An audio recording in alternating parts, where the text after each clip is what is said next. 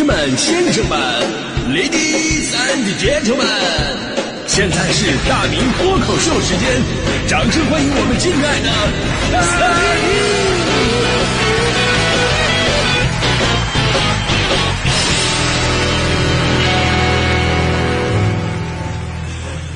明！好，欢迎各位来到今天的大明脱口秀，我是大明啊。今天咱们说的节目话题呢是大家伙的新年 flag 到底都是什么呢？我觉得这一年我真正成熟的一个行为就是我再也不立 flag 啊！我就发现了，但凡是我在咱们公共平台上立下的 flag，就没有一个能实现的，啪啪打脸。就那些人立的 flag 呢，其实每年都差不太多啊。呃啊，今年我要减肥成功，今年我要早点睡觉啊，今年我不能喝大酒啊，今年我要开始每天背一个英语单词。最开始我真的以为自己立的是 flag，到了年末才发现。这根本就不是什么 flag，这明明就是哪壶不开提哪壶。有的时候我都想抽自己，这些明明都是你的软肋了，你为什么还要总去挑战你的软肋呢？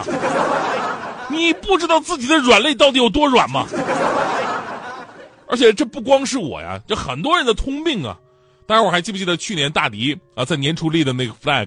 大家伙还记得吧？去年年初大迪说：“哎呀，今年我不喝奶茶了。”但是去年我看他没少喝呀，啊，喝的时候还给我解释，哎呀，说什么，哎呀，我我我不是那个记忆力不好嘛，但是我发现喝奶茶呀能够增强记忆力，因为每次喝完奶茶我都会想起来，哎，对呀，我好像说过我要减肥啊，要不根本就记不起来，这不为了增强记忆力每天喝一杯奶茶，这个理由我竟无言以对。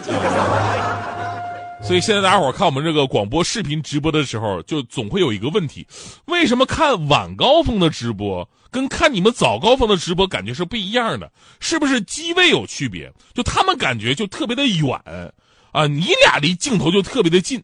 朋友们，其实机位是完全一样的，只是单纯的来自身材的压迫感。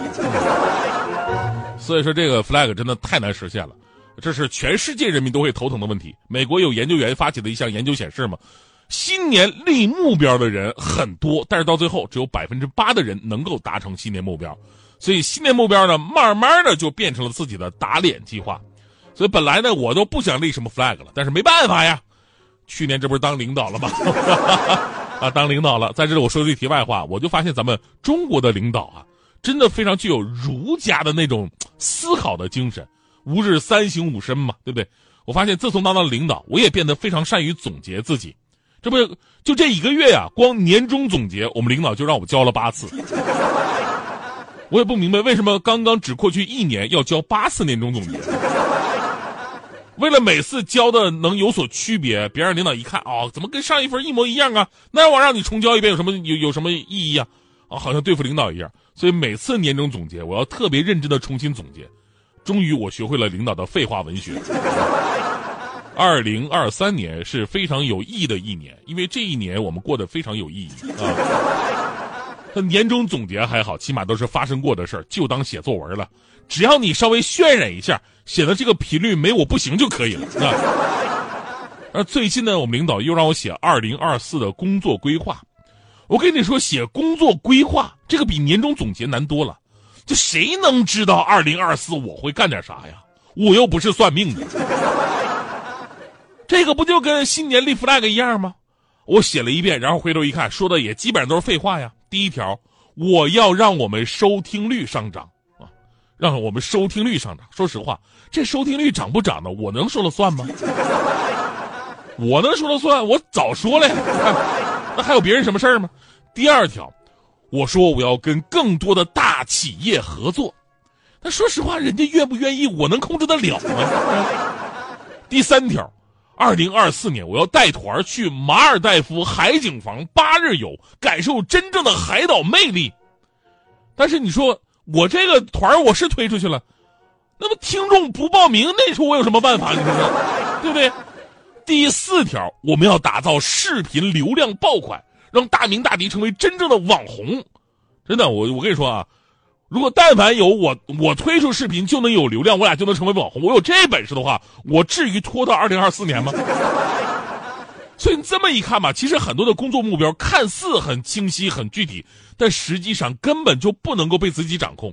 所以这些不能算计划呀，它只能算是一个愿景或者是祝福，就相当于什么？相当于祝你心想事成、日进斗金、左右逢源、马到成功，对吧？都是一些无意义的话嘛。那么真正我们的这个新年的 flag 应该怎么立呢？我跟你说，新年计划的本质其实是改变。我们对现在的自己有些不满，于是希望通过做到一些事情，能够表达更好版本的自己。哎，我们渴望改变的发生，所以呢，其实我们啊可以把 flag 具体化，比方说目标当然可以宏大，但实现的步骤一定要细化。咱们刚才提出的第一个目标是什么来着？收听率上涨，这个目标太大了，而且非常的模糊，看起来它只是个概念，而且非常的被动。所以呢，我们可以把这个目标。变成实现它的每一步，比方说今年啊，为了实现收听率上涨，我们一定要跟这个数据调查公司呢保持好关系。呃，一个月跟他们吃一次饭啊。如果别的频率呢，跟他们吃两次，那我们就吃三次。啊，开个玩笑，开个玩笑。比方说，咱们节目当中可以送出更多的奖品，让更多的听众愿意主动的来收听我们的节目。我们可以制作更多的精品板块，让第一次听到我们的声音的朋友呢，对我们产生兴趣，啊，呃，这个，呃，我跟你说，就设计那种，就是那种，就是让你一听你就不舍得换台那种的，啊，我跟你说，这个板块我都已经想好了，就是大迪的最新恐怖故事板块，谁换台就找谁，哎，我觉得能留住不少的听众啊，同时呢，立 flag 一定要可衡量。因为有的时候呢，我们会有一些无法量化的目标，这就导致我们会失去动力。比方说，我刚刚定制的第二个目标，我们要跟更多大企业合作。哎，其实我们把这个目标啊变得可衡量，我们每个季度拿下一个企业来进行合作。比方说，今年我们已经把第一个企业三元牛奶骗过来，呃，不是劝过来，劝过来，劝过来。对于那些还没有关系的企业呢，我们可以跟他们一个一个的去建立关系。那如果人家不想的话呢，我们可以想办法。比方说，我们想跟这个瑞幸咖啡合作，但是人家瑞幸不理我们，我们就在节目开始加一个反向冠名：本节目不幸被瑞幸抵制，悻悻而归，独自向快乐出发。如果人家搭理我们，我们就写本节目有幸跟瑞幸合作，高高兴兴一起向快乐出发，对不对？呃，立 flag 第三个要注意什么呢？就是千万不要立一个无法实现或者特别不容易实现的目标。就比方说，心想事成，虽然听起来很美好，但是如果心想就能事成，这显然不是人能干的事儿，对不对？同样道理，我们最开始定的啊，这个今年要带团去马尔代夫海景房八日游，这确实挺不容易的呀。为什么要给自己这么大压力呢？咱们能不能从最简单的开始？比方说，先来一个。庞各庄刮景房一日游，除草翻地，感受原始生态气息。而立 flag 最后一个关键要素呢，就是一定要跟自身相关，就是自己真正想要改变的，啊，因为当定下的目标是跟我们生活息息相关的时候呢，我们就更容易往下坚持。呃，所以之前我说的第四个目标什么来着？就是我要当网红，我要当网红。说实话，这根本就不是我想要的。当然，当网红我们知道有很多好处，变现更快，关注度更高，也不用怎么努力，自然在网络上曝光度就很大了。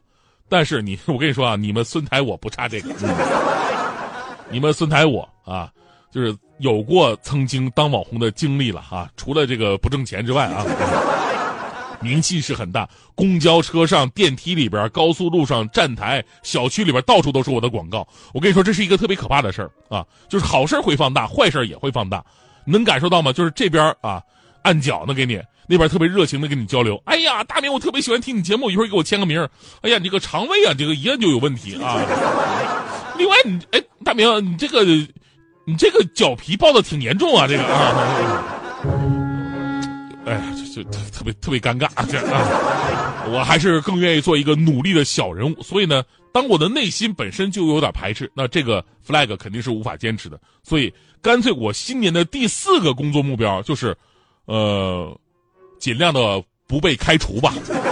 啊，这是我的新年目标啊！毕竟脱口秀这个行业，你们也知道它是高危行业嘛，不需要大富大贵，也不用什么人生巅峰，就是人到中年才会明白，世事无常，阴阳轮转，有高峰就有低谷，有辉煌就有没落，所以活着才是最重要的。我今年的工作目标就是，等明年我还能有工作。这些就是我今年的 flag 了。就这年头啊，我跟你说，敢在大庭广众之下定目标的，那都是勇士啊！就人家都等着啪啪打你脸呢。但是我跟你们说，就算这些目标完不成也没关系，也没关系，我留了后手了。哎，我跟你说，你们孙台现在我别的没有，手段有的是。你看，反正这些新年计划都是我在脱口秀里边说的呀。就等明年如果实现的话，我就说它是我的新年计划；要是没实现，没关系啊，脱口秀嘛。它是我的新年笑话。